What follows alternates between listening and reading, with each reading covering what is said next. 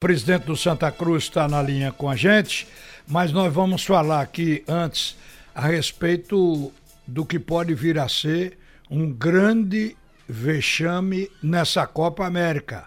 A Argentina, depois do empate com o Paraguai, poderia ter perdido, o Paraguai perdeu um pênalti. E aí o Messi admite frustração com a Copa América da Argentina. E disse ontem: Hoje não se ganha mais com a camisa. Messi ainda disse que seria uma loucura a Argentina não conseguir a classificação para as quartas de final. E eu peguei o scout do jogo aqui, mas não consta o que eu queria. Interessante isso. No scout é, liberado aqui da, do jogo de ontem de Argentina e Paraguai, aparece o número de chutes, chutes a gol posse de bola, passes dados. A Argentina deu 474 passes contra 380 da equipe do Paraguai. Mas os passes errados não saíram, que eu queria falar sobre eles aqui, porque o meio-campo da Argentina é terrível no erro de passe. Então a gente viu que Messi apesar de ser o maior astro no momento na Copa, o Neymar, que seria o nosso representante, se contundiu, então sobrou Messi. A Argentina, ela tem uma atenção do espectador maior ainda em função do Messi. E a gente vê que o Messi não consegue sequer fazer uma jogada daquelas que desconcerta a zaga, abre o claro e ele chuta no gol. Aquilo que ele faz no Barcelona. Não consegue, porque eu me lembrei até do Iata Júnior que tinha uma expressão, dizia, ele deu o disco e recebeu a capa, a capa vazia. Quer dizer, é, é, é, ele entrega a bola, a devolução é geralmente ruim. Então o Messi pode entrar naquela do Zico, de que a geração dele não nasceu para ganhar a Copa. Mas é o maior jogador, sem dúvida, dentro de campo e todo mundo sabe disso. Agora, gente, a Argentina está no maior perrengue. Vai depender desse último jogo, porque no grupo B, o grupo que jogou ontem, o líder é a Colômbia, com seis pontos, está na boa. Depois vem o Paraguai com dois pontos. E aí, Catar e Argentina estão com um ponto, com um agravante. A Argentina tem um saldo de gol inferior ao do Catar. O Catar tem menos um, a Argentina tem menos dois. Vai precisar que o Messi não seja apenas o monstro sagrado da bola, mas seja o milagreiro da bola, para poder tirar a Argentina desse risco. Gente, Tite completa três anos no comando da seleção brasileira. Amanhã, às vésperas do jogo contra o Peru. Vê como o tempo passa rápido, né? Parece até que o Tite assumiu ontem. E cinco jogadores que estão atuando aí na Copa, do, na Copa América ficarão desempregados no meio da Copa. Daniel Alves, 36 anos, lateral direito do PSG, brasileiro, portanto, vai terminar o contrato. Ele já está procurando um clube no Brasil. Felipe Luiz, o outro lateral, tem 33 anos, lateral esquerdo é do Atlético do Madrid, está encerrando o contrato.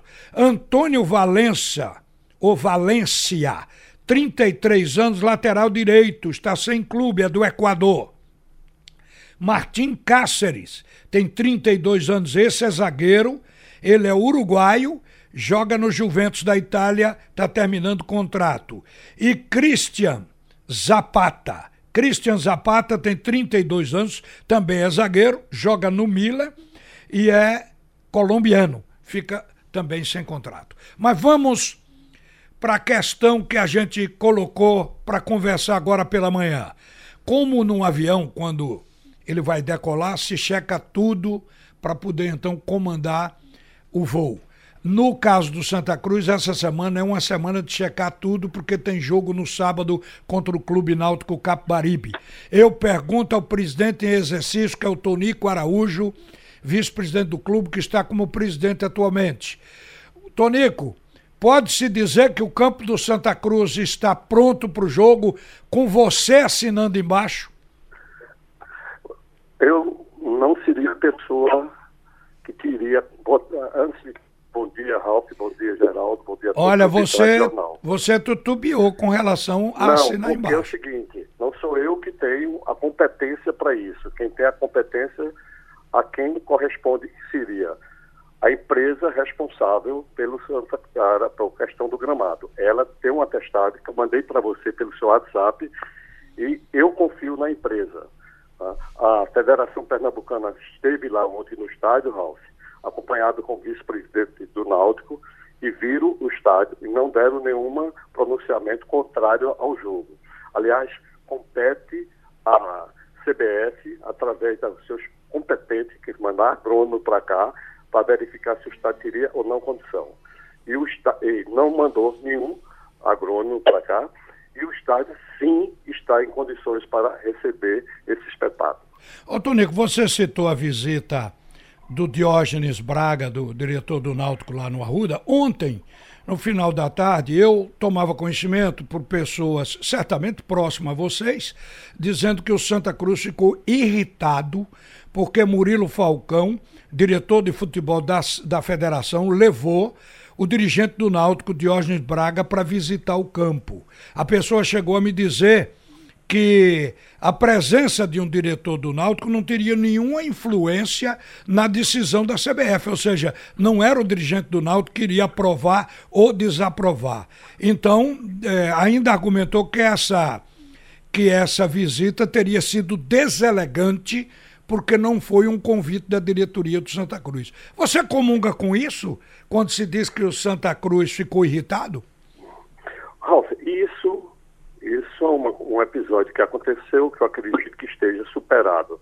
Haja vista a relação que nós temos com o nosso co-irmão, o Tribunal de Capibaribe. A, o, a ida do, do diretor do Náutico, feita pelo dirigente da Federação Pernambucana de Futebol, que é Murilo Cavalcante, eu não entendi. Né? Honestamente, eu não entendi, mas Diógenes Braga sempre será bem recebido em Santa Cruz como uma federação que tem o papel dela de fiscalizar. E a gente a responsabilidade de entregar o gramado nas condições normais de, um, de, um, de, um, de uma partida de futebol. Tenha certeza que isso vai ter um bom espetáculo. Se a causa for essa, está eliminado, porque o jogo será no Arruda, sem dúvida nenhuma.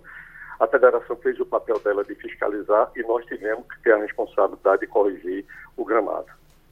Ô, Tonico, com relação ao jogo, eu acho que o Santa Cruz entrou numa nova fase depois de Milton Mendes, assim como o Náutico entrou numa nova fase com a chegada de Gilmar Dalpozo, são os treinadores. Qual é o grau de confiança que você tem no Santa Cruz num clássico desse? Veja, Ralf, vamos analisar as coisas com frieza. O Santa Cruz trouxe novos elementos que deverão compor a equipe com mais qualidade, isso não pode se negar, com a chegada dos novos que chegaram. Entretanto, esses novos ainda não estão com condições. Alguns tiveram problema de contusão, como você sabe que aconteceu. É?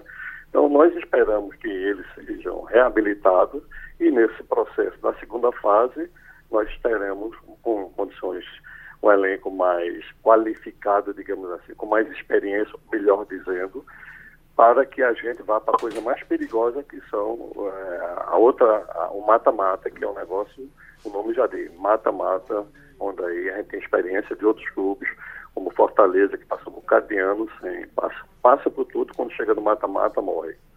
Mas nós estamos nos preparando com, por, com isso, e a estratégia foi de colocar pessoas com maior experiência para que, neste momento, o Santa Cruz não venha tremer. Não é? Tá que é comum com os mais jovens por falta de experiência. E, a, e quanto com relação ao clássico, eu espero que o Santa Cruz esteja em condições. Né? O, o, a equipe está bem conscientizada, a, o, nós temos um técnico com grande qualidade, nós temos elementos, uma estrutura muito boa é, de atletas para que a gente supere esse, esse, o Náutico amanhã ou no sábado, se Deus. A gente agradece ao presidente Santa Cruz em exercício, Constantino Júnior está em Portugal, e ao Tonico Araújo, quem está realmente à frente do clube. Obrigado ao Tonico. E agora a gente vai enfocar o que Santa Cruz e Náutico podem colocar em campo no sábado, com a cobertura do Escrete de Ouro. Acompanhando o Santa Cruz, está o repórter Igor Moura. Igor, qual o provável time que poderá defender a camisa tricolor no sábado? O Santa tem dúvidas, né? O Santa tem a dúvida ainda do Misael, que deve trabalhar com bola hoje, o Carlos Renato, que não trabalhou ontem, também é dúvida por conta de uma torção no tornozelo. O Santa Cruz, que deve atuar com Anderson Marcos Martins, João Vitor, William Alves e Cezinha na lateral esquerda, caso não dê para o Carlos Renato, né? O Bruno Ré também está lesionado. O meio-campo com o Charles voltando de suspensão, Alan Dias e Dudu. O ataque com Everton, Misael, provavelmente, caso não dê para o Misael, Augusto ganha vaga e o artilheiro Pipico. Olha, para o jogo que não foi realizado do Náutico com o Botafogo, o Náutico tinha um time chamado de titular, time completo.